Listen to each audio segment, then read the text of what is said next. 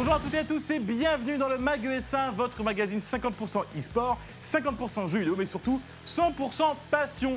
Je ne suis pas seul aujourd'hui, je suis avec Tip Bracci. Comment ça va Thibaut? Bah très bien, Eh, la grande battle, le Mag ES1, tu t'arrêtes tout. Ah bah écoute, je suis à l'Elysée la semaine prochaine là. C'est évidemment. Ça, ça va très bien, merci et toi? Bah écoute, ça roule, merci de, me poser la question. Pas mal d'infos dans l'e-sport euh, cette Ouais, semaine. oui, il se passe beaucoup de choses. C'est vraiment le mois de reprise, le mois de janvier. La AFL se précise énormément. On va revenir sur la GDQ, le grand marathon euh, du speedrun et puis plein d'autres infos encore.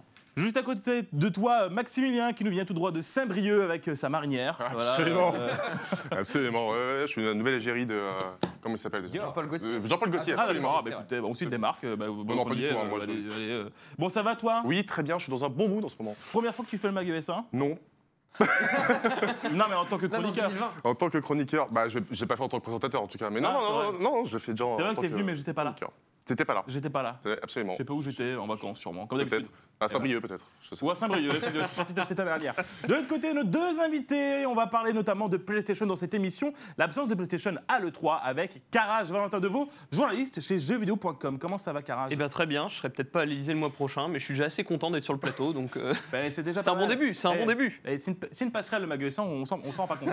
Et juste à côté de toi, Dibou qui veut nous parler d'Overwatch, notamment de l'Overwatch League, parce que c'est vrai que t'es caster, notamment sur Overwatch. Ouais, tout à fait. La saison reprend le 8 février et en ce moment, il y a une sorte de euh, on va dire, un peu anti-Overwatch. Donc, c'est le moment peut-être de mettre les choses au clair. Pas forcément de prêcher pour ma paroisse, parce que vous allez dire, je suis faussé là-dedans, mais au moins d'être le plus objectif possible en sachant de quoi on parle. Un énorme programme cette semaine dans le Mag ES1. Vous savez quoi? C'est le sommaire.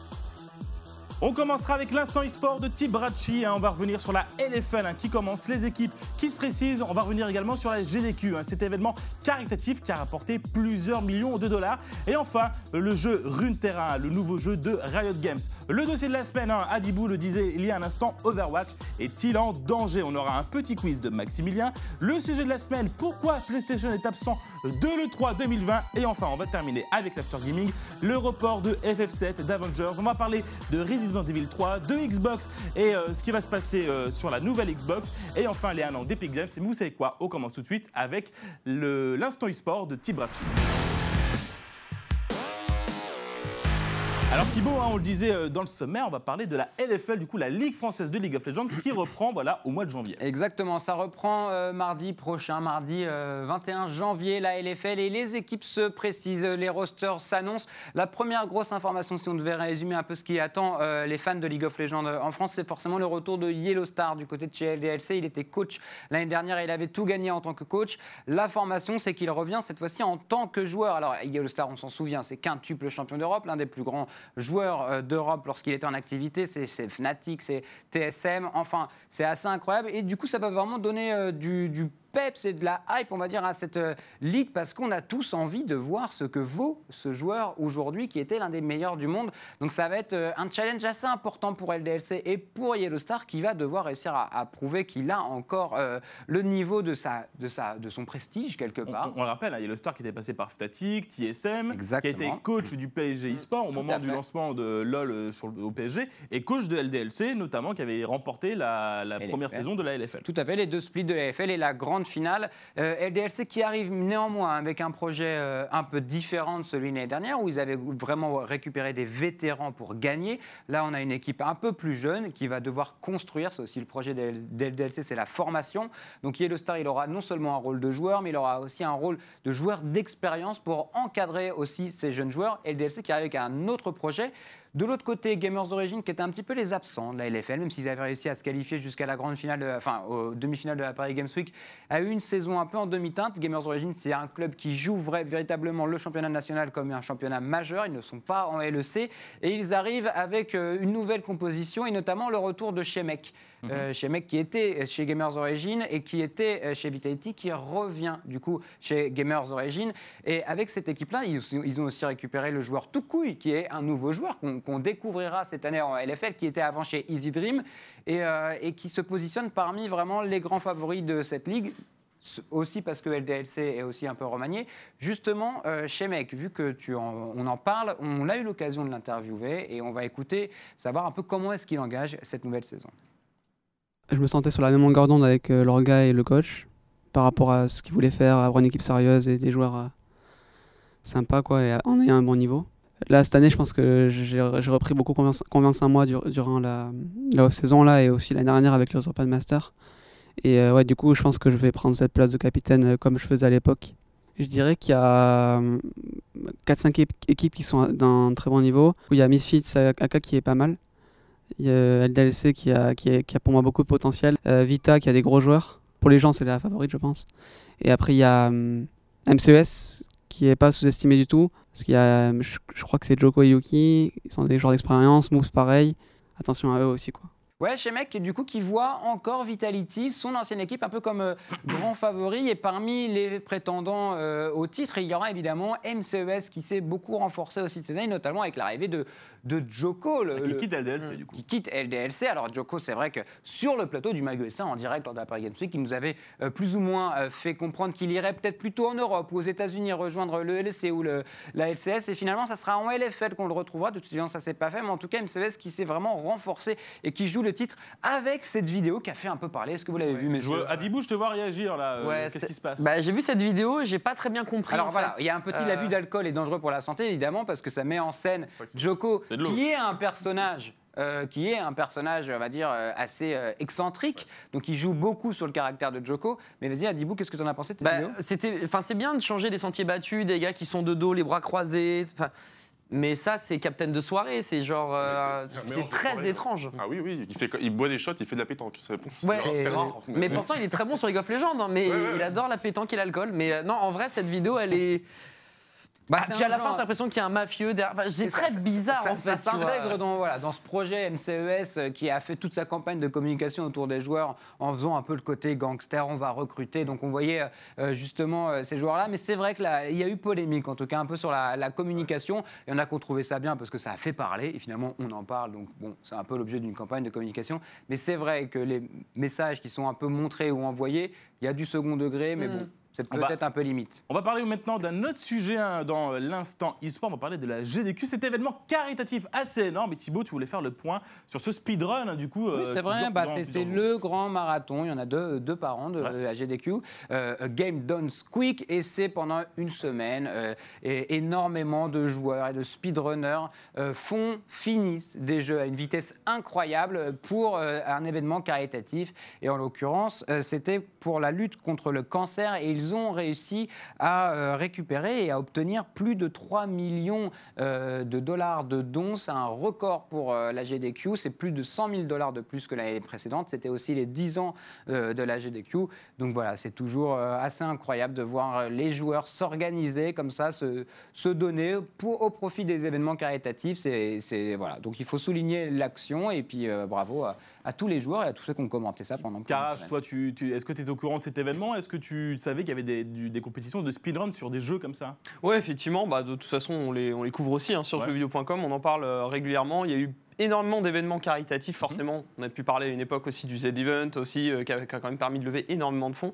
Euh, je pense que c'est une très bonne chose en général pour le jeu vidéo, parce que même on a parfois un déficit en termes d'image euh, vis-à-vis du grand public. Ouais. Et bah, finalement, on montre aussi qu'on n'est pas seulement là pour s'amuser entre nous, on est aussi là pour, bah, pour montrer qu'on a un grand cœur et qu'on peut justement euh, utiliser tout ça, utiliser cette puissance en fait pour euh, bah, lever des fonds pour des causes qui en valent la peine. Alors justement, tu parlais de jeuxvideo.com, il y a des jeux qui, qui sortent toutes les semaines, tous les mois, tous les ans. Et il y a un jeu qui va sortir, c'est Legends of Runeterra. Et Thibaut, tu vas nous en parler. Oui, effectivement, ça y est. Enfin, il va sortir en bêta ouverte, en early access. Il avait été disponible en bêta fermée. C'est le jeu de cartes made in euh, Riot Games. Il avait été annoncé lors de la grande soirée des 10 ans de League of Legends où il y a eu plein d'annonces. C'est le premier jeu à sortir qui avait été annoncé. Un jeu pas mal. Et justement, l'avantage de, cette sortie en, en early access, c'est que déjà tout le monde y aura accès, ce qui n'était pas le cas avant. Et euh, il y aura du nouveau contenu, notamment l'arrivée des parties classées, ce qui est très important quand on veut développer une scène e-sport. C'est forcément de proposer de la ranked, ça sera la saison 0. Il y aura la possibilité d'atteindre le rang master. Le jeu est free to play et sera en early access à partir du 24 janvier ou du 23. Si vous êtes déjà prêt à inscrit, euh, voilà l'occasion de tester ce nouveau jeu de cartes qui peut-être va relancer une hype un petit peu tombée des jeux de cartes. On sait Hearthstone, euh, euh, c'est pas forcément la folie non plus, Magic non plus, Gwent, n'en parlons pas. Euh, c'est plutôt les auto-chess qui aujourd'hui euh, semblent être Mhm. le salut un petit peu des, des jeux de cartes.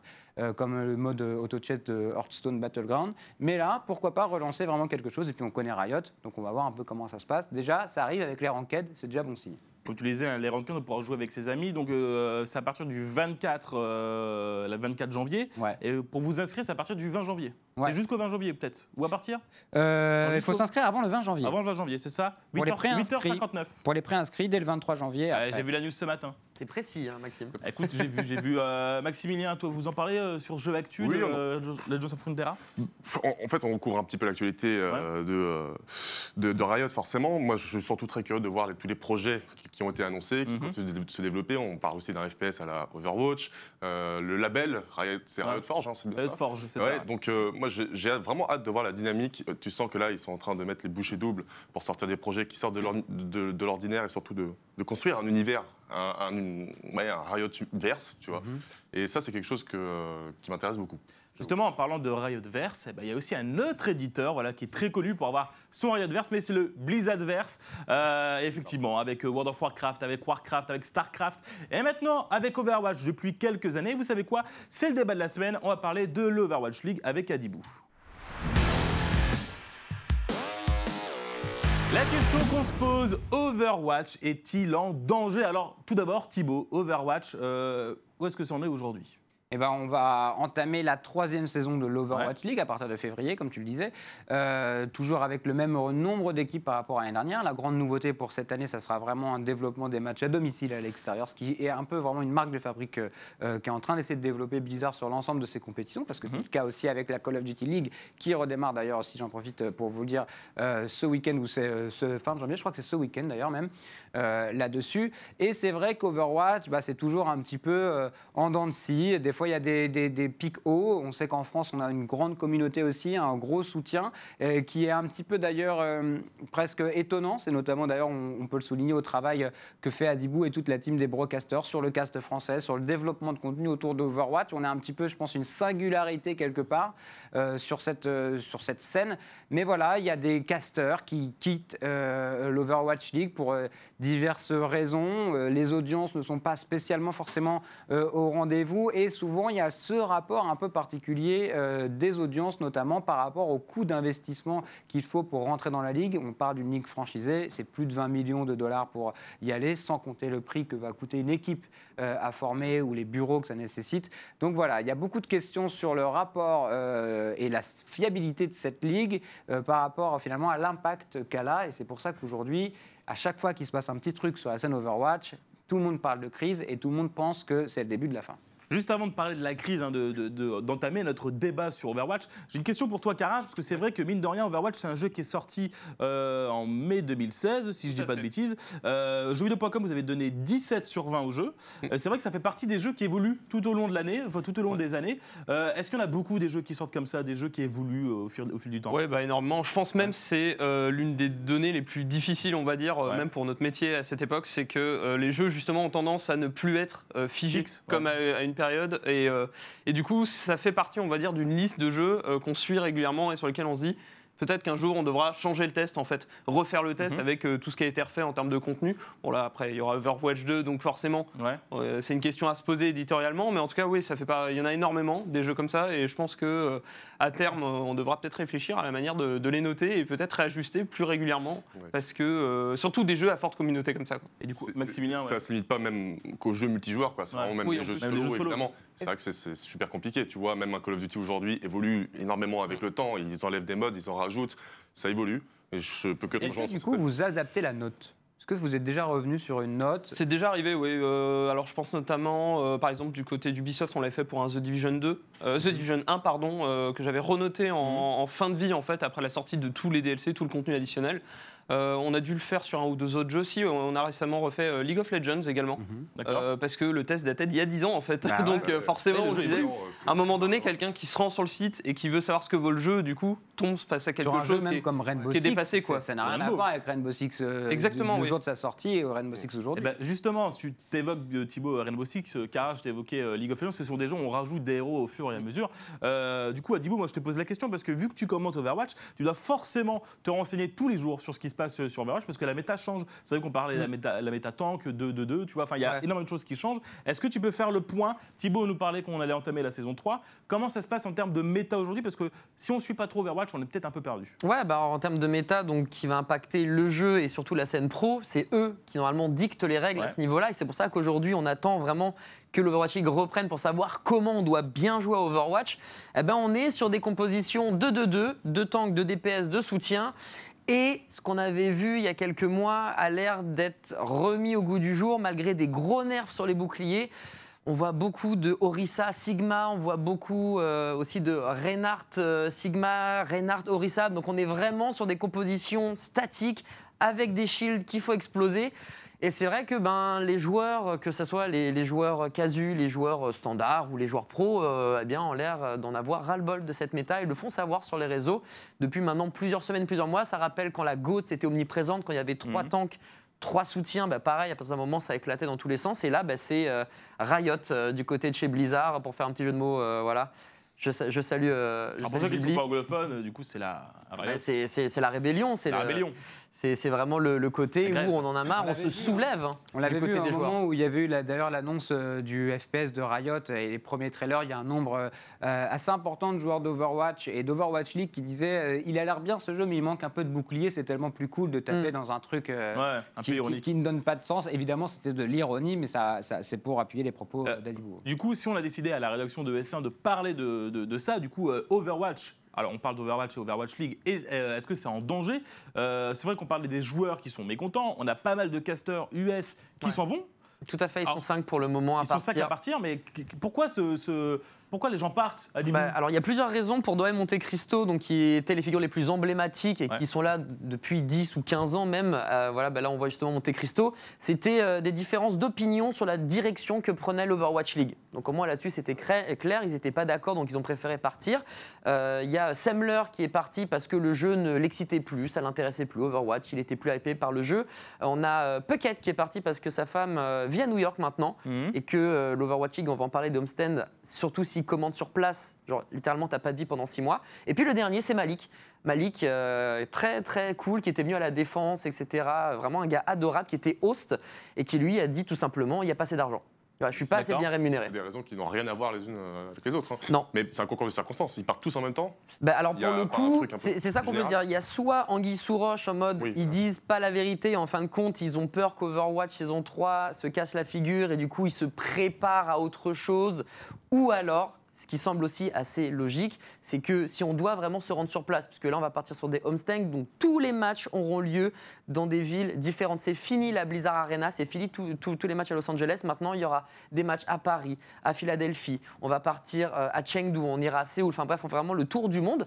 Et du coup, si on doit être sur place, eh ça signifie que pendant 7 mois, de février à août, voire peut-être même plus, eh bien, on n'a plus de, plus de vie sociale, plus d'amis, plus de copains-copines, Bon, après, de, là, plus tu de rien. par- toi, tu parles de ton point de vue qui est casteur, du coup, Oui. euh, mine de rien. Mais toi, Thibaut, qui suit quand même euh, toutes les scènes e-sport, est-ce que c'est pas, est-ce que le fait de se déplacer dans le monde entier, est-ce que c'est pas ce qui va sauver, sauver le soldat Overwatch? Bah, ça, c'est une bonne question. Je pense qu'on verra en fonction de la capacité aussi à, à- à bien communiquer. C'est très important. Il y a Mhm. eu d'ailleurs quelques petits problèmes euh, autour de, de Paris lors de la communication de ces fameuses places au, ouais. au- au Zénith. Euh, ça aurait pu être un peu fait différemment. Euh, ça va beaucoup jouer sur la capacité à créer un vrai spectacle. Moi, je pense que oui. Euh, et d'ailleurs, en vrai, c'est vrai qu'on parle beaucoup de danger d'Overwatch, mais je voudrais un petit peu tempérer euh, aussi là-dessus. C'est que pour X ou Y raison, je ne sais pas pourquoi, mais voilà, il y a quelque chose qui gêne un peu, l'ensemble de beaucoup d'observateurs sur Overwatch. Peut-être que c'est le jeu, peut-être pas. Mais la vérité, c'est que la ligue, finalement, offre toujours une capacité de production très belle, des innovations euh, assez euh, agréables à suivre. Le fait d'avoir des matchs à domicile de championnat, c'est quand même quelque chose de cool. Et, euh, et surtout qu'on a on n'a rien qui peut prouver qu'Overwatch euh, est en problème, à part les audiences. Donc c'est juste un rapport qu'on se fait, nous, en tant qu'observateurs, de dire ça marche pas, ça coûte cher, et c'est pour ça que c'est pas bien, mais on n'est pas dans les comptes. Il n'y a rien eu qui est sorti euh, euh, qui nous exprimerait comment fonctionne Tu- tu la veux- Ligue en interne Tu veux dire que le si rapport économique des équipes, il n'y a absolument aucune statistique. Et la preuve, c'est qu'une place coûte très cher. Et il y a eu le cas cette année avec Immortal qui s'est Ouais. retrouvé avec deux franchises et qui a dû en vendre une parce que c'était interdit d'avoir deux équipes avec le même euh, euh, CIO. Et il a trouvé, peu importe les raisons, quelqu'un pour acheter le slot. Tu veux dire que si ça ne coûtait pas 25 millions de dollars, on ne parlerait pas de ce problème-là? Bah, je ne crois pas. Je crois qu'il y a un rapport assez particulier entre l'investissement qui est mis en place et du coup on s'attend peut-être effectivement à ce que l'Overwatch League fasse des millions de vues à chaque Mhm. finale, comme c'est le cas sur euh, une finale des Worlds ou comme c'est le cas sur une finale de Major de CSGO. C'est pas le cas sur Overwatch et que du coup on a la tendance que ça, ça ne fonctionne pas, surtout que le jeu en lui-même est ce qu'il est quelque part. Mais la vérité, c'est qu'en vrai, on ne sait pas. On ne peut pas dire si c'est rentable d'être en Overwatch League ou pas.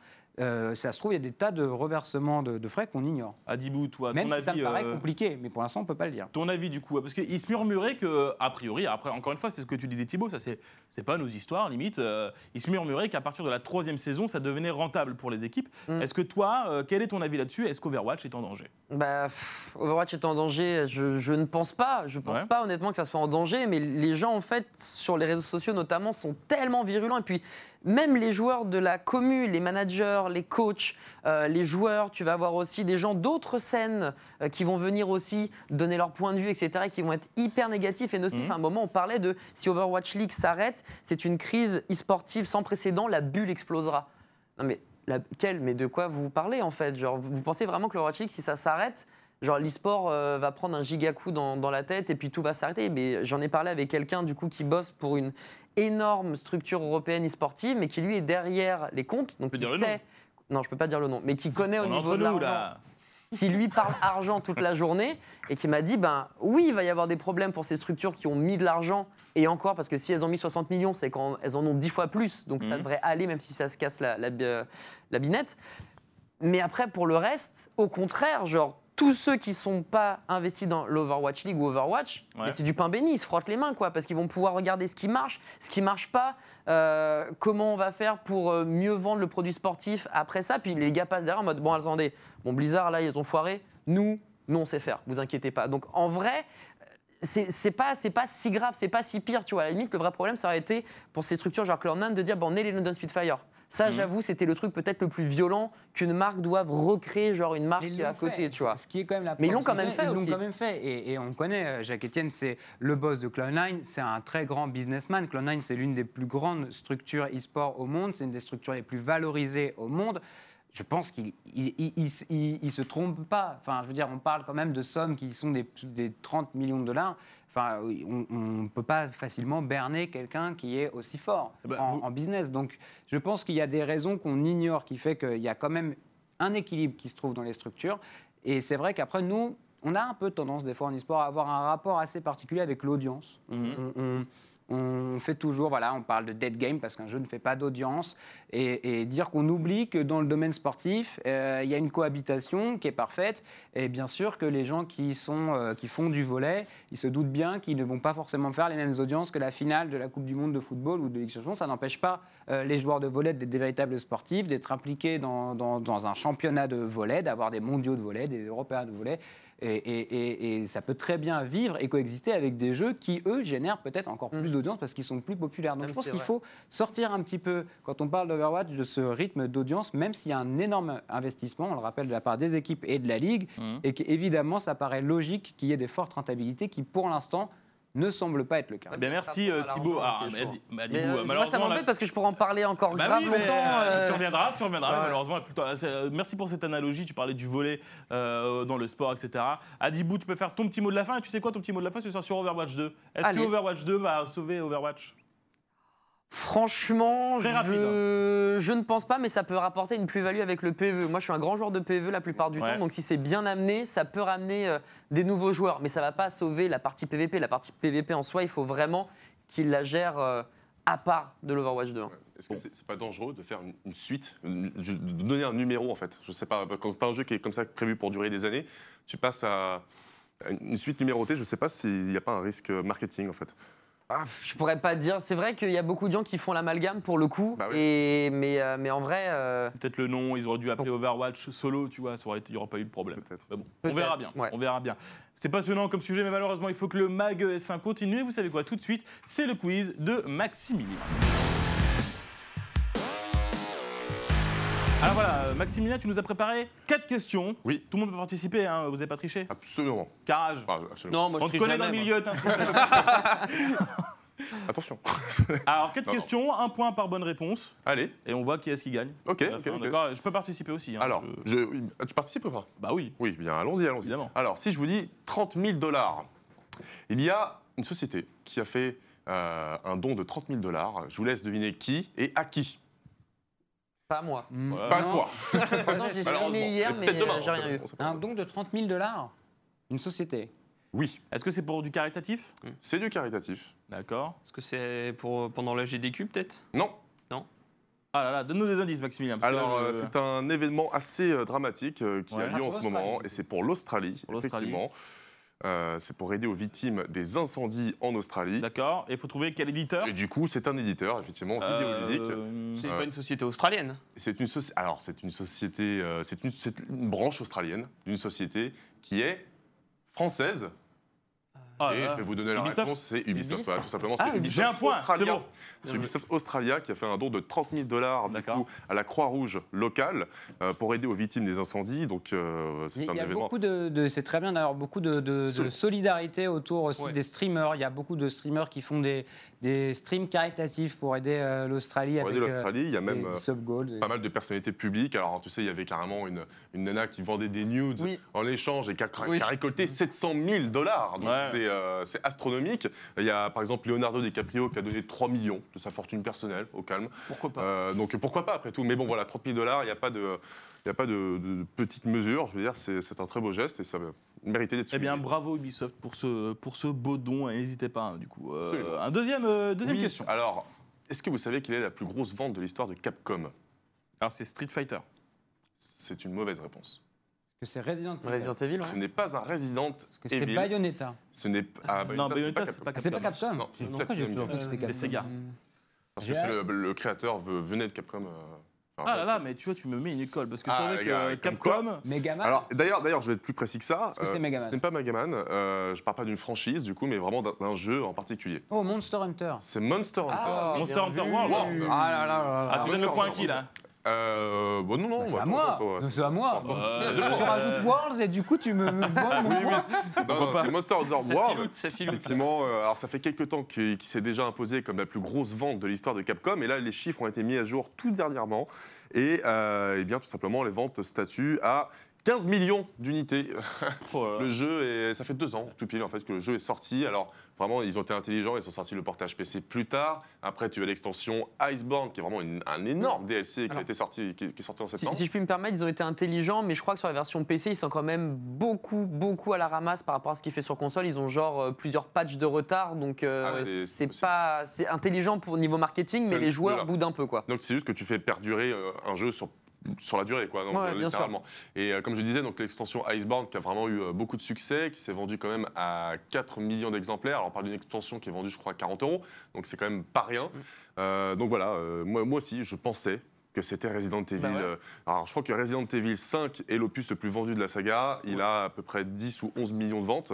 Mais voilà, en deux ans, Monster Hunter World s'est vendu à 15 Pour, millions. C'est juste astronomique. hein. Pour vous donner un titre de comparaison, hein, si vous vous intéressez au jeu de vente, alors je vais vous donner le chiffre de vente de Pokémon en un week-end, c'est 6 millions.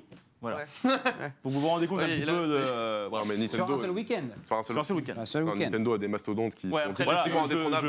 je, mais- je, C'est un, standard euh, très élevé, un peu comme quand on parle des jeux Rockstar, euh, Voilà. les GTA, ce Mais genre de choses. je le dis quand même. GTA, oui, on est effectivement. à, GTA 5, on est à 100 millions. Oui, donc les mecs sont, partis sur Mars. euh. C'est important. Troisième, news- troisième news. oui, si je vous dis Rapture, vous me dites Resident Evil. Bioshock. Oh, Bioshock. Il y a une actu Bioshock en ce moment. L'actu Bioshock, c'est que la saga va arriver. Très très probablement sur, euh, sur Nintendo Switch. Alors non, je parle pas de- du prochain opus qui est en développement, qui est Ah, la trilogie? La trilogie, c'est la Bioshock Collection, effectivement, qui a été euh, listée par euh, l'organisme de classification taïwanais. Donc, tu sais, c'est l'organisme qui s'occupe d'attribuer les, les PEGI euh, locaux. Alors, il faut savoir que cet organisme- cet organisme-là, taïwanais, ne fait que des fuites. Ça fait Oui. des années qu'il ne fait que des fuites. Donc, Très très bonne source pour c'est une super source, hein, voilà, donc ça va arriver sur Switch.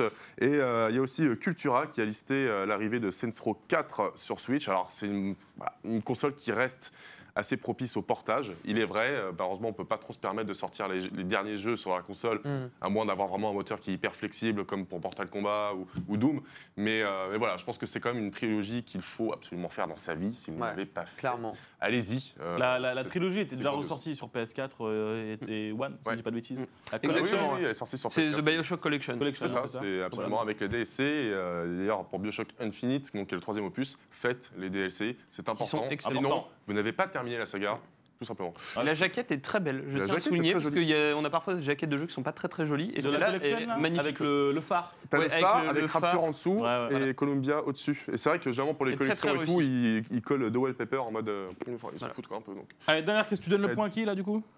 Ah, tiens, ah ouais, on, avez- était là en même Je temps. crois qu'on l'a vu à peu près en même temps. ouais, euh, Sauf Maxime. Ouais, Bon, moi j'ai pas grave. Là, on, est sur une égalité. On est sur une égalité, donc il ne reste plus qu'une question. Oui, absolument. Euh. D'après vous, qui a ré- quel est le réalisateur qui réalisera le film Uncharted, le dernier en date Bah, James Cameron. Ça change, toutes les- Euh, ça change Ça- tous les ça deux change jours. tout le temps, je sais. Alors j'ai vu le nom, mais je l'ai déjà oublié. C'est. Spielberg. Qu'est-ce qu'il a fait comme autre film? Tu Non. peux nous aider Euh, oui, bien sûr, il a fait Bienvenue à Zombieland, il a fait Ouais. sa suite Retour à Zombieland, il a réalisé Venom et Gangster Squad notamment, donc c'est à chaque fois des gros. C'est que du Venom. Je me rappelle plus son nom. Mais après, son euh, nom, voilà, en tant que réalisateur, enfin c'est pas le, euh, c'est pas forcément une star euh, hollywoodienne, il faut s'y connaître un petit peu. Ah, je C'est- sais, c'est le réalisateur de Zombieland Oui, Ok. c'est un. Venom aussi. De Venom. De Venom. De Venom. Non, non, c'est un Ruben point aussi. Fleischer, voilà. Ah, ouais. Alors en tout cas, c'est pas encore annoncé officiellement, c'est The Hollywood Reporter, donc qui est un magazine américain euh, euh, cinématographique qui a Ouais. un peu vendu la mèche. Donc euh, c'est un magazine fiable, généralement. Quand il euh, annonce ce- genre de euh, ce genre d'informations, on peut les croire. Euh, pour la petite histoire, le film est vraiment maudit hein, parce qu'il a été annoncé en 2009 et les réalisateurs annulent tous les uns après les autres pour des problèmes divers et variés aussi parce que euh, le personnage qui campera euh, Nathan Drake est Tom Holland et que Ouais. Tom Holland donc qui, est, qui, qui campe Spider-Man dans le MCU a un emploi du temps assez compliqué donc le mec est jamais dispo donc c'est vraiment un enfer en fait et, euh, et j'espère vraiment que ça va se réaliser alors je sais qu'il sortira je crois en 2020 c'est la date euh, se tient toujours mais là il va falloir Oh, se manier parce que euh, les Impossible. mecs Il va, va falloir tracer il peu. va falloir- il va Sully- falloir tracer ouais. Ce livre, on a le nom de l'acteur aussi, si je dis pas de bêtises. oui absolument c'est Mark Wahlberg Mark Wahlberg. ouais, qui est une grosse star On l'a pu hollywoodienne retrouver dans un autre film de jeux vidéo. Mark Wahlberg? Ouais. Euh, Max Payne? Max Payne, ouais. Bravo. Bien vu. Un Ah, point c'est un point, un point. Ben voilà. Oui, absolument. Donc, du coup, ça se passera pendant la, ça se passera pendant la jeunesse, en fait, de, euh, de Nathan Drake. Euh, Mais à ce donc- rythme-là, ce sera plus la jeunesse de Nathan Ouais, Drake parce parce que que Tom Tom Holland il aura 45 ans. hein. On aura retrouvé Tom Holland Non plus en Hollande, mais en Allemagne. Eh bien écoutez, tu sais quoi On continue. Ouais, c'était trop mauvais. Mais bon, voilà. Ouais, Écoute, 3 points. Aussi la géographie euh, dans le mag S1. Vous savez quoi On se retrouve dans un instant. On va parler de PlayStation qui va, bah, qui va bouder le 3 cette année. Et on aura l'after gimmick de Maximilien. Ne bougez pas, c'est dans un instant sur S1.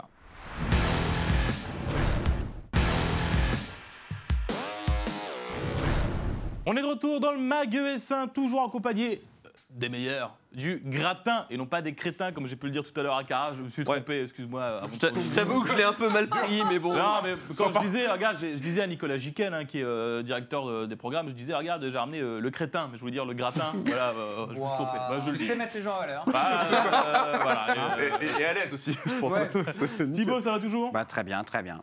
Ça va toujours. Maximilien, Bah, toujours à Saint-Brieuc. hein. toujours un bon moment Ouais, oui, Ah, t'es bien plus Saint-Malo, Dinard, là. Ah, ça, ça, euh, sur, euh, Garage. Toujours crétin, mais heureux. donc C'est c'est le plus important. Et toi, toujours bien gratiné? T'as dit toujours bien gratiné, mais j'aurais- j'aimerais revenir sur Overwatch. euh, s'il vous plaît. Truc à dire. Bon, on a malheureusement on n'a plus le temps, mais tu feras, parce que c'est vrai que t'es animateur de Frag aussi Yes. avec Rivenzi. Bah, tu, tu feras une spéciale de Frag. Je pense que D'accord. ça va être. Ouais, on va en parler très Overwatch. sérieusement. Ouais, Bah, totalement. très bien, mais tu sais quoi Puis ça maintenant- pas une proposition. Ah, Voilà, pardon, c'est c'est, c'est euh, toi le patron. hein Excuse-moi, C'était boss. pas une. Je suis pas le boss, hein, on, est, on est plusieurs boss, on est tous au même niveau ici. euh, Carrage, si on Ouais. t'a accueilli- si on t'accueille aujourd'hui, c'est pour parler notamment de PlayStation. Parce que c'est vrai qu'il y a une info qui est tombée euh, de nulle part. PlayStation ne sera pas à l'E3 2020. Alors on pouvait le comprendre sur l'E3 2019 parce qu'on se dit, bah voilà, il n'y a pas de nouvelles consoles, il n'y a pas de gros jeux qui vont arriver. Enfin, il y avait des jeux, mais pas assez pour faire une conférence à l'E3 et être présent au Convention Center. Cette année, voilà, cette année encore, euh, PlayStation décide de bouder l'E3. Alors déjà, les raisons, on les, on les connaît du coup, Carrage Bah, officiellement, euh, les raisons qui vont annoncer, eux, ça va être plutôt euh, du style bon, euh, écoutez, on essaye de. En fait, on n'est pas tout à fait d'accord avec la direction que va prendre le 3, Mhm. le ESA, donc qui s'occupe de l'ESA, pardon, qui s'occupe de le 3. Euh, du coup, on va pas y aller, on fera notre propre format. C'était à peu près leur raison. Maintenant, quand on creuse un petit peu le sujet, on se rend compte qu'effectivement, il y a plein de raisons qui peuvent expliquer le fait que bah, Sony tout simplement n'ait pas envie d'aller à l'E3.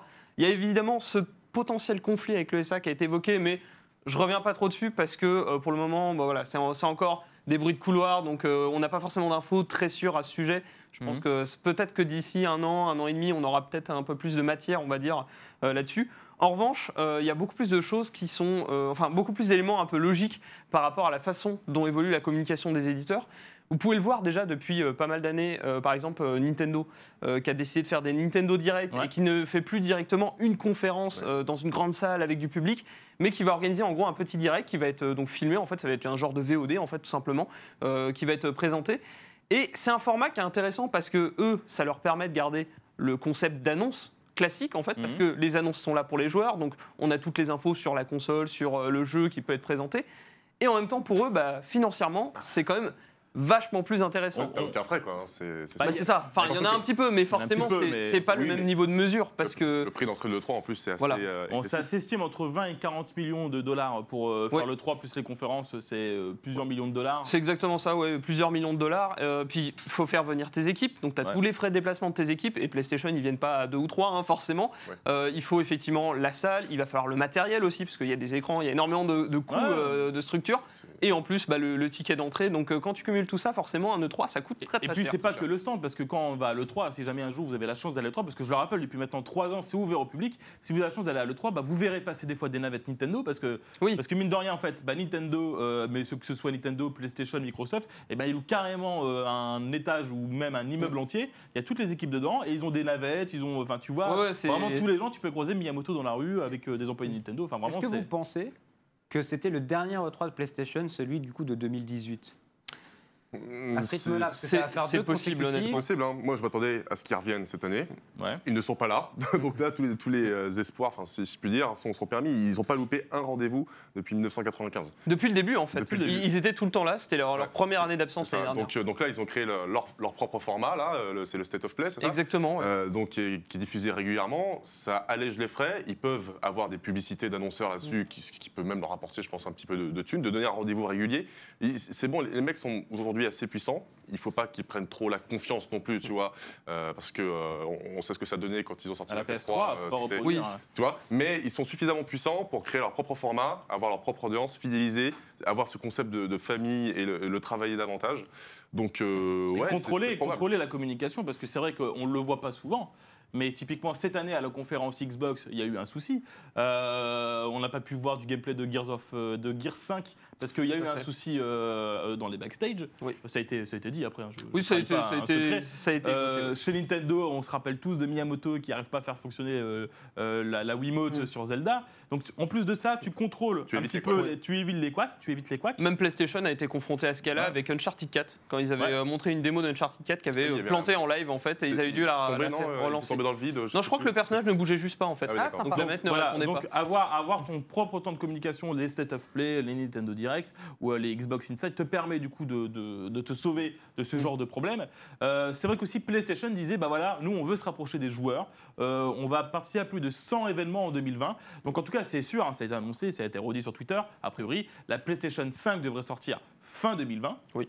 Euh, le temps de communication par rapport à la PS4, c'est vrai que c'était en février pour dévoiler euh, la console. Donc d'abord la manette, euh, la philosophie de la console, etc.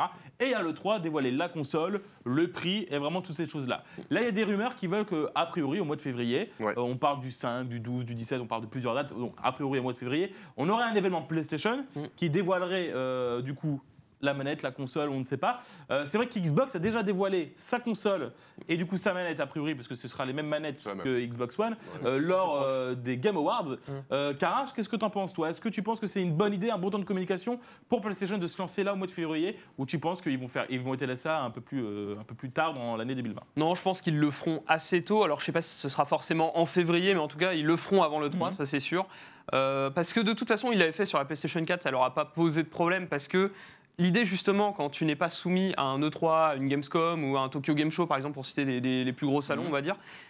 Tu peux contrôler en fait ta communication totalement, mais vraiment tu contrôles même le timing en fait. Tu te dis bah ok on va faire un en février, un en mai, un et ils peuvent étaler en fait chaque partie comme ça. Donc ils pourront très bien commencer en parlant de la philosophie de la console, montrant peut-être un ou deux jeux, euh, la manette, et puis comme ça, hop, il renvoie la balle à Microsoft et dit ah, c'est à votre tour. Ouais. Comme ça, chacun son tour, on peut un peu se renvoyer la balle et on regarde un petit peu comment l'autre communique. Parce que ça, faut pas, faut pas non plus l'oublier, c'est aussi un, un jeu de dupe un peu, et c'est ce qui s'était passé en 2013. Si vous revoyez un peu la chronologie Mhm. entre PS4 et Xbox One, il y avait clairement eu euh, cette idée de TV, répondre. Voilà. Voilà. Il y avait eu euh, ce- cette idée de répondre un peu à l'autre et euh, de, de s'adapter aussi un peu à la communication de l'autre pour être sûr de montrer euh, la meilleure image et dire voilà ma console en fin d'année c'est celle qu'il faudra acheter. Il y a, il y a un élément ouais. qui peut nous, nous mettre la puce à l'oreille. Tu parles de, de- de plus de 100 événements, tu sais, qui allaient être organisés. Il y en a un là qui a été lancé il n'y a pas longtemps. Ça s'appelle l'expérience PlayStation Mhm. à New Oui, York. Pendant un mois. Euh, pendant, et il se passe justement Ouais. pendant un mois. Donc forcément, tu peux, euh, tu peux spéculer et te dire, est-ce qu'au bout, on n'aurait pas justement enfin le reveal de la console Ça se passe à New York. Euh, la PS4 avait été annoncée, enfin révélée à New York aussi. La PS4 Pro, pareil. Euh, moi, je trouve que c'est assez probable en fait. hein. Je rebondis Oui. sur ce que tu disais par rapport à New York, parce que c'est vrai que mine de rien, euh, la PS4 Pro, elle a été dévoilée pendant un événement dédié PlayStation. C'était pas pendant un CES, pas pendant une, Non, non. pas pendant un le 3 ou une Gamescom. Euh, c'était le même cas d'ailleurs. Le reveal de la PS4, c'était pareil. Oui. Euh, Est-ce que tu penses pas que du coup c'est entre guillemets la fin de PlayStation à l'E3 Mais en tout cas dans le salon, parce que c'est vrai qu'on mine de rien cette année, bah, si, si on prend les termes, Xbox n'était pas à l'E3 non plus. Oui. Ils étaient sur le côté. à côté, Electronic. Arts, pareil. Electronic euh, Arts, pareil. Oui. Euh, Devolver, pareil. Euh, Est-ce que on se dirait pas quand même que PlayStation, ils feront leur petit truc de leur Quand tu côté dis à côté, pour ceux qui ne sont pas là, c'était quoi exactement bah, Pas dans le Convention Center. Pas dans le Convention. Center. Pas le En célèbre bâtiment. Mais. Electronic Arts, il par exemple. s'intègre quand même dans la communication E3. Ah bah non, Non, parce que du coup c'est un justement, en événement fait. ESA. Electronic Arts, par exemple, c'est un, c'est un bon exemple parce Ouais. que eux, euh, le 3 ouvre généralement d'un mardi à un jeudi, c'est toujours à peu près les, les mêmes jours dans la semaine. Mhm. Et eux, ils font leur présentation pendant une conf le samedi, en fait, euh, juste avant les autres confs. Et ils ont vraiment euh, tout. Enfin, ils louent, je crois que c'est un Le, ça parking s'appelle d'ailleurs. Hollywood tout. Palladium, c'est un énorme parking. Voilà, un énorme parking dans lequel ils présentent tous leurs jeux. Et du coup, bah. En fait, ils sont à l'E3, mais pas vraiment. Ils sont à Los Angeles simplement pendant l'E3, mais euh, ils sont pas à l'E3 directement. Ce qui décale C'est un peu perturbant, mais pour les joueurs au moins, les gens se disent bon bah c'est comme s'ils étaient à de plus en l'E3. plus, le 3, ça va devenir une, une période de communication C'est un peu ça. plus qu'un lieu. Oui. En fait, si tu veux, à la base, le 3, bah, c'est le salon, le Convention Center, c'est du mardi à midi au jeudi soir. Euh, maintenant, depuis 3 ans, c'est ouvert au public. Donc, euh, je pense que tu n'as que la presse le, mardi après-midi et après le mercredi, jeudi, tu peux avoir le public. Je crois que c'est que le mardi matin la presse, il me Ouais, semble. bon, il y a un truc. euh, bon. en ouverture un petit peu en avant. Voilà. Et encore, je, je ne suis même plus sûr. Il y a un truc, euh, bon, un truc dans ce genre-là. Et il faut savoir que les conférences, c'est toujours la veille. Donc le lundi, tu as toujours, normalement, tu avais les conférences. Le dimanche aussi, il y en a. Le dimanche aussi. Bah, t- bah, t'as les conférences un peu moins grosses, mais on va dire que. Ah, dimanche, si dimanche il y avait Xbox. Xbox, Bethesda. Le, le lundi matin, en général, c'était. euh, non, lundi matin, en général, Lundi, c'est c'était plus euh, Ubisoft, il Microsoft. me semble. Lundi matin, Microsoft. Après Ubisoft et après PlayStation. Ouais. Ouais. Bon, après, je. je... Voilà, J'avoue qu'avec bon. le décalage horaire, Ouais, c'est ça, ça, c'est bon, voilà, compliqué des ça, fois de donc reciter. C'est à peu près ça. Mais- Euh, le, le- alors, bon, euh, le, le mot de la fin pour, pour conclure, parce que c'est vrai que mine de rien, l'émission elle avance plutôt, plutôt vite. Euh, Est-ce que PlayStation, avec cette euh, PlayStation 5, va essayer de se rapprocher des joueurs en essayant de communiquer euh, sur des événements un peu plus longtemps, au-delà de Oui. l'E3, la Gamescom, etc. Est-ce que c'est la fin de l'E3 Est-ce que l'E3 peut vivre sans PlayStation? Est-ce que l'E3 peut vivre sans les éditeurs? Est-ce que c'est les éditeurs qui ont besoin de l'E3 ou c'est les 3 qui ont besoin des éditeurs? Bah, Déjà, d'abord cette question. Un peu des deux, je pense. Ouais. Mais à mon avis, sans, euh, sans PlayStation, ça, disons que médiatiquement, c'est pas forcément un très bon coup. Mais maintenant, euh, comme tu auras quand même tous les éditeurs tiers qui montreront des jeux PS4 et des jeux PS5, PlayStation sera quand même Ça présent, sera quand même présent. dans l'esprit et les joueurs pourront euh, entendre parler de tout ça. Donc, je pense pas qu'à court terme ce soit un vrai problème. Par contre, à moyen terme, ils devront repenser la formule de l'E3 Ouais. pour, euh, pour se réadapter à cette donne. Phil Spencer qui est un peu dégoûté hein, du, du coup euh, que euh, PlayStation soit pas là parce que mine de rien bah, eux ils sont tout seuls donc euh, Ah ouais. bon bah ils vont perdre aussi un peu en communication parce que même s'ils sont pas là on parlera quand même d'eux ah bah vous avez vu le 3 bon euh, Oui. bah, le PlayStation n'est pas là Maximilien Non, mais c'est ce que je voulais dire, effectivement, ça signe pas la fin de. La, la PS5 sera quand même là, il y aura quand même des consoles PS5 Mm. sur place. Euh, y ça n'empêche pas les éditeurs tiers de faire une exclusivité PS5 si ça leur chante euh, et de présenter les jeux là-bas. Euh, donc, euh, donc voilà, après, il reste un espoir, c'est que. Microsoft devienne le leader de cette Mhm. nouvelle bataille et que du coup ça arrange euh, le 3 quoi. Mais euh, pour l'instant c'est pas encore le cas. C'est c'est difficile de se passer du, du leader qui, qui mène la danse, tu vois. bon on verra bien en tout cas c'est passionnant vous l'aurez remarqué hein, c'est bon le- tu sais quoi faut qu'on fasse des magasins de deux heures parce que entre, en- en- entre ça entre Adibou qui peut pas tout dire sur Overwatch on n'a pas terminé vous savez quoi tout de suite c'est l'after gaming on va toujours parler de jeux vidéo peut-être qu'on parlera encore une fois de, de PlayStation 5 c'est l'after gaming de Maximilien Bon, on commence euh, par une, euh, ah, on va dire une mauvaise nouvelle ou une Oui. bonne nouvelle, parce que ça peut être une bonne nouvelle, mais comme une mauvaise nouvelle. C'est un mal pour un bien. Un mal pour un bien, Absolument. Thibaut, tu vas être dégoûté. Ah oui? Ah oui, parce que Thibaut attend. Tu attends Final. Fantasy VII avec Ah mais oui, Bien sûr, Oui, j'ai eu l'occasion de le tester à la PGW, j'attendais ça, il sortait en mars normalement. Il, ça, oui, il, sort plus en il sortait le 3 mars 2020. Il a été repoussé de plus d'un mois. Il a été retardé au 10 avril. Euh, voilà. Ça va encore. en fait, oui, alors ça c'est plus d'un mois effectivement. Ouais, mais quand t'es très très fan et que t'attends quand même, parce que le- la première démo de Final Ouais. Fantasy VII, euh, je crois qu'elle remonte à le E- 3 2006. E3 2015. euh, ou de... Ah non, même pas avant, parce qu'avant c'était une démo technique pour la PS3. Les gens étaient déjà chauds. Ah, le remake de Je te FF7 parle- Oui. Ah oui, mais non, mais le vrai remake. euh, oui, oui, oui, bien sûr, Le bien sûr. vrai, c'était 2015. 2015, effectivement. ouais. Mais, mais tu as raison. Non, Quel mais, escroc euh, ça, Regardez-le. Eh, je suis Il orateur, je suis pendant journaliste. 14 ans. euh, Non, tu non. rigoles, mais FF15, c'était ça. hein. Ah oui. Ah oui, bah non, oui. mais c'est- il y a des, il y a des, euh, des arlésiennes, comme on dit, qui, qui durent. En tout cas, voilà, ça a été retardé au 10 avril. Et, euh, et- et pour rappel, tu as Cyberpunk 2077 qui sortira aussi le même mois, quelques Ouais. jours après. Donc Le ça va 16, je vraiment crois. être le, c'est le, c'est le 16 avril, absolument. Oh, ça le va vraiment être le, clash. le choc des titans. Et euh, je ne sais pas si c'est forcément la meilleure sortie. Bon, je ne sais pas. À voir. Le producteur du jeu, Yoshinori Kitase, euh, s'est exprimé. Le retard a été choisi vraiment pour apporter les touches finales et proposer la meilleure expérience possible. Bon, bon l'excuse euh, banale, si je puis Ouais, dire. ouais. Pas Et plus euh, mal. il s'excuse, Bah, évidemment. c'est un- jeu épisodique en plus, non Si je me trompe pas. Ouais, c'est pas la première partie. C'est la première fait. partie et après c'est la, deuxième. Après, attention, on- alors c'est vrai qu'on dit un jeu épisodique, alors, c'est un jeu épisodique, mais il faut pas se le prendre comme à la Fist Range, hein, c'est pas deux heures de jeu. hein. Non, non. C'est euh, Oh, une c'est- centaine d'heures. hein. Oui, facile. je le dis, hein, C'est un jeu qui est amené à avoir des suites en fait. Ouais. Comme s'ils avaient repensé le jeu, mais pour en faire, euh, en Je en me demande quel parties. type de problème sur un jeu aussi lourd que ça, aussi attendu que ça, pas se régler en un mois. À mon avis, Ah, c'est du, c'est de la tex- c'est du peaufinage, Il y a- du lissage des textures. Il y a tout deux possibilités, je pense, en termes de. Enfin, à mon avis, il y a deux raisons possibles de ce report. Comme il est très court, c'est soit il y a un bug bloquant.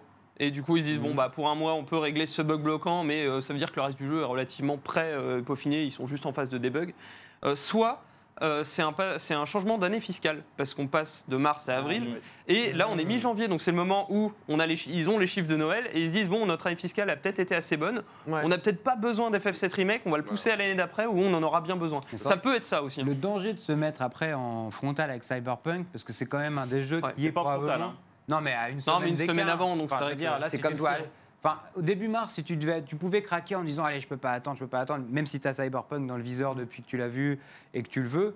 Et à partir du moment où tu te dis bon bah Cyberpunk qui sort dans une semaine, là tu vas quand même rentrer dans une logique de choix où tu vas dire de toute façon si je veux jouer à Cyberpunk Day One, j'aurais pas le temps d'avoir fini Final Ah, Fantasy absolument VII. pas, non. Bah oui. Donc c'est de l'argent euh, que tu tu sais plus que tu commences. Oui, c'est c'est son argent, ouais. On parle Bah, du c'est coup, ça, c'est sur 140, ça. Mais je, 140 je pense que sur le Mm. principe, tu vas, c'est compliqué d'acheter genre deux jeux dans le mois si t'es, euh, si tu gagnes, si t'es pas. Bah, si t'es étudiant ou quoi que ce soit, étudiant. bah, On rappelle, un, joueur moyen en général achète euh, deux voire trois jeux par an. Donc c'est ça. Donc, euh, et puis commencer un jeu pour le changer en cours de route, c'est bizarre. Euh, Euh, un deuxième report aussi. Euh, Oui, il y a un deuxième report, c'est Avengers, c'est même, devrais-je dire, euh, Marvel's Avengers, c'est son nom officiel, qui devait sortir, lui, le 15 mai. Et lui, été carrément repoussé vraiment de plusieurs mois. Il sortira le 4 septembre sur PC, PS4, Xbox One et PC.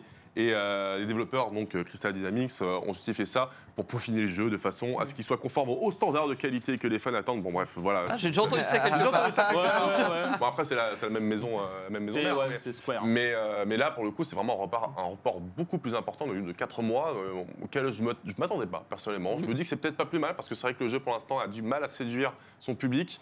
Euh, c'est pas forcément mauvais, mais euh, je pense qu'il il a du mal, en fait, à- étonnamment, à surfer sur la, la vague Avengers des films Oui. euh, du MCU, qui ont marqué les gens, et là, du coup, tu dois faire... Mais Bah, là- les- là, il- pas les acteurs en plus. Non, Non, non, non, c'est justement, pas, mais ça, justement. c'est pas grave. ça, C'est pour ça grave. que je Mais pense que ça... Il aurait pu surfer sur ce truc parce que s'il sortait le 15 mai, c'était ça le 15 mai, je crois Le 15 mai, ouais. 15 mai, bah en fait, il y a le film Black Widow qui sort euh, le 2 mai, enfin le 30 avril. Ouais. En... Mais bon, t'es quand même, tu vois, parce que là, Le, les gens. MC le- le MCU prévoit de sortir plein de films Oui, il y a des mais films en tous les trois mois, en septembre, je pense finalement- qu'il n'y a rien.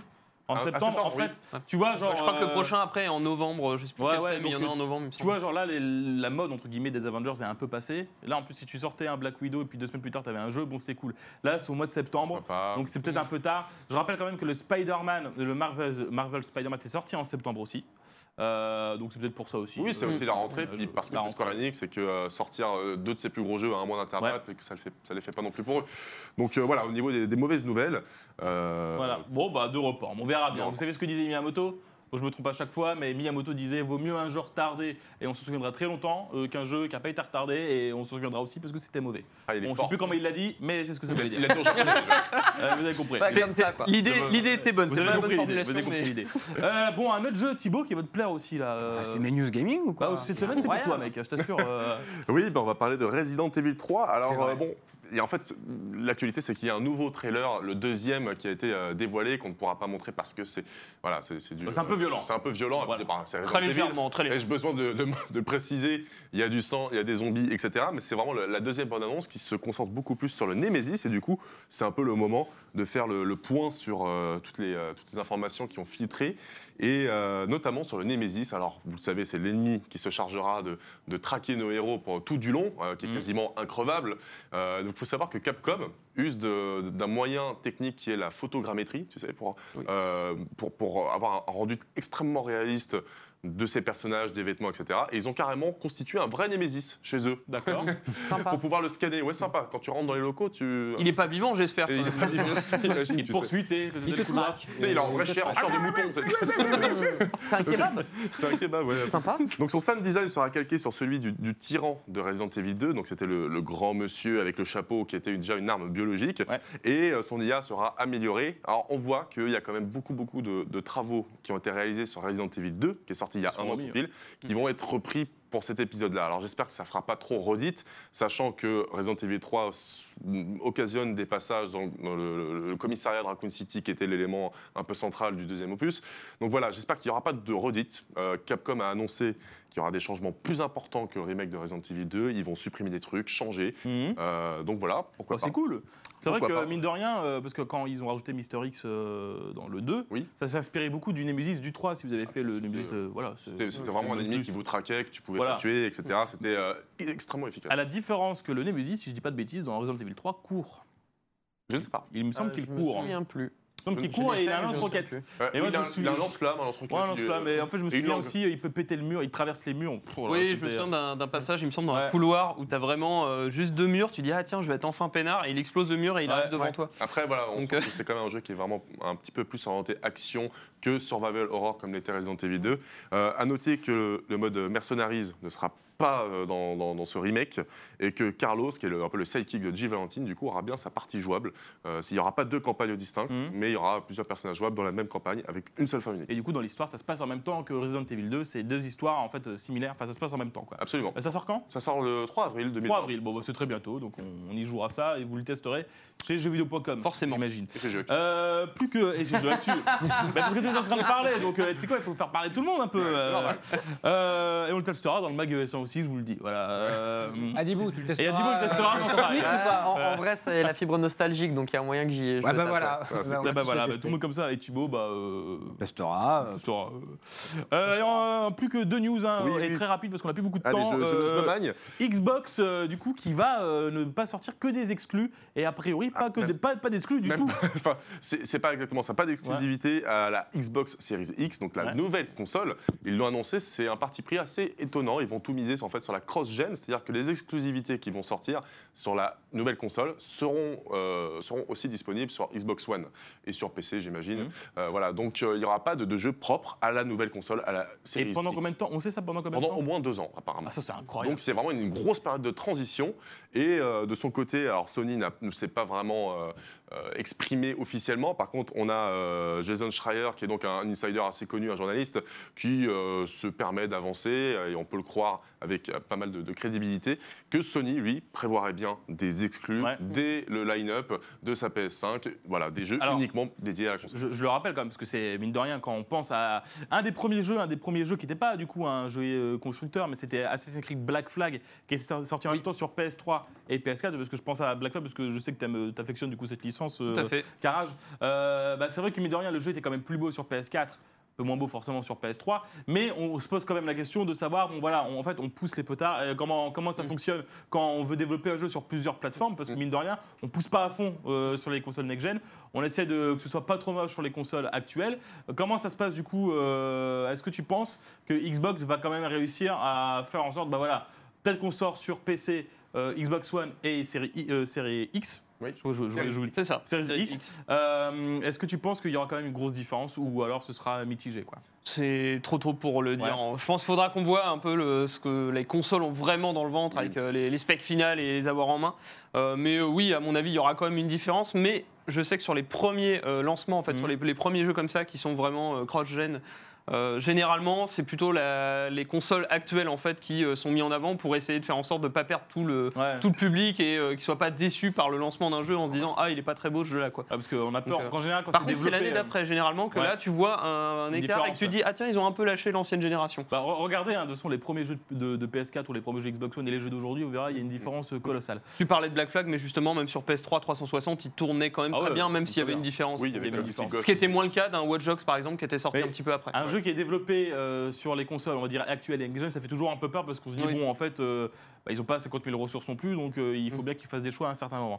Et on termine avec euh, Epic Games, un premier anniversaire. Ouais, c'est ça. euh, L'Epic Game Store a un an et du coup, c'est l'occasion pour Epic de euh, dévoiler quelques statistiques Ouais. impressionnantes. Et bien, du coup, en un an, c'est quand même 108 millions euh, d'utilisateurs. C'est énorme. hein. Alors, comparé à Steam, par exemple, qui a un milliard de comptes euh, pas déclarés, même- pas le même temps mais surtout 90 millions d'utilisateurs actifs. Mais euh, voilà, c'est surtout euh, que, que l'Epic Game Store, Mhm. fait un an qu'il existe seulement. Donc, euh, 680 millions de dollars lâchés par les utilisateurs dans le store, c'est huge, comme on dit, euh, avec des jeux populaires, World War Z, Borderlands 3, Control, et puis ils ont une politique qui est extrêmement agressive. Ils offrent un jeu par semaine, il y a Ouais, ouais. 73 jeux donnés euh, au total. C'est énorme. C'est énorme, c'est juste frappadingue, et ils vont continuer. Ils ont annoncé euh, en 2020. euh, Hein? Fortnite. Ah, et Ah Fortnite, évidemment. absolument. C'est- ce qui a dû mettre beaucoup d'argent dans ces 680 millions de- Voilà. d'argent dans Epic. C'est ça, ils ont des, des exclusivités, ils ont de l'argent, ils investissent euh, de façon intelligente et surtout vraiment, comme je l'ai dit, agressive. Donc ça ne va pas s'arrêter et euh, bien sûr, Steam domine encore. Mais pour combien de temps Je ne sais pas. Franchement, ils peuvent, euh, ouais, ils peuvent se soucier de, de, de l'environnement actuel. Quoi.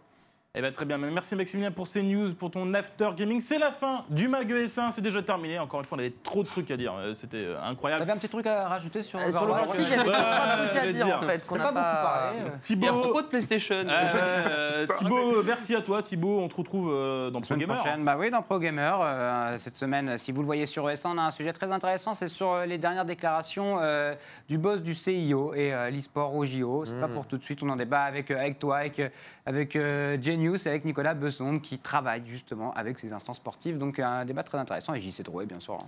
le meilleur, comme dirait Genius. Voilà, le meilleur, effectivement. Ma- Maximilien, toi, on te retrouve dans Jeux Actu. On te Oui, retrouve aussi sur l'émission Jeux Actu, sur le stream, sur Internet. Sur le stream, euh, le recap, euh, l'émission euh, Jeux Actu euh, samedi, euh, absolument. D'accord, bah, très bien. Carrage, on te retrouve chez jeuxvideo.com. exactement. Le courrier des gamers, dans le JT, le JT de jeuxvideo.com, sur le stream, on te retrouve partout. Tu testes quoi en ce moment Eh bien, rien de rue, il est là. spécial. Je suis plus sur des articles de fond. en Ah, ce t'es sur moment. des articles de fond Ouais, ouais, ouais. Tu peux nous teaser un petit truc ou? Euh, non, pas encore. Parce qu'il y Il en a a un, signé c'est- full NDA. Ah, il y en a voilà. un qui est. Voilà. Donc- Bon, bah, bon, on a essayé de l'avoir, mais on l'a eu. Overwatch est-il en danger Overwatch est-il en danger Et à Dibou, bah, on te retrouve notamment dans Frag, euh, Ouais. l'émission sur ES1. On te retrouve également bah, sur du Overwatch. Sur du Overwatch à partir du 8 février, normalement on croise les doigts pour que ça s'officialise. Et puis aussi bah, le matin avec les copains, Ouais. voilà, avec Et sur, et sur, tout sur ça. Twitch aussi, t'as ta chaîne. Oui, sur ma petite chaîne perso, bah, justement je devais live, mais on va décaler. Voilà. Bah, on est très bien. euh, tu- T'expliqueras à tes, à tes abonnés Yes. pourquoi tu n'étais pas là. Exactement. On se retrouve la semaine prochaine. euh, Continuez à regarder ES1. À ciao et salut hein, euh, pour la suite des programmes.